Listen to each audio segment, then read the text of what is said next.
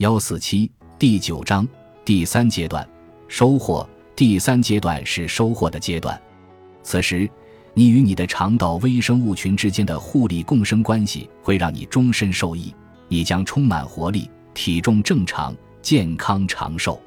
你可以这样想：你的目标就是在很大的年纪以一种年轻的状态告别这个世界。一旦内部安定下来，大多数最初为了减肥而找到我的患者就会意识到。他们想要的结果只是改善整体健康的一部分。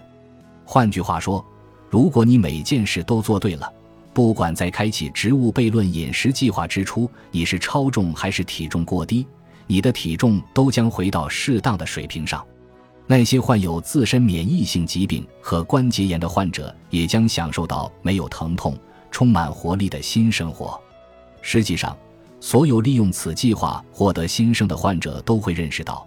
植物悖论饮食计划不只是一种饮食方式，更是一种生活方式。在这个关乎生活方式的阶段，有两件事是你需要了解的。第一，你要确定你的肠道是否完全修复，你的肠道有益菌是否状态良好，从而让你一直保持良好的健康状态。第二，测试一下是否可以重新将一些凝集素加入你的饮食，但是。只在你的肠道有益菌已经达到良好的状态，并且你执行第二阶段计划至少有六周时间的前提下，你才可以做此尝试。如果第二阶段计划才执行了四十二天，就不要急于测试你对凝集素的耐受力。如果你愿意，你可以一直执行第二阶段的饮食计划。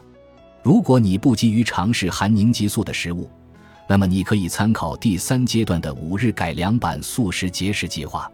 如果你有需要，可以每个月都节食一次。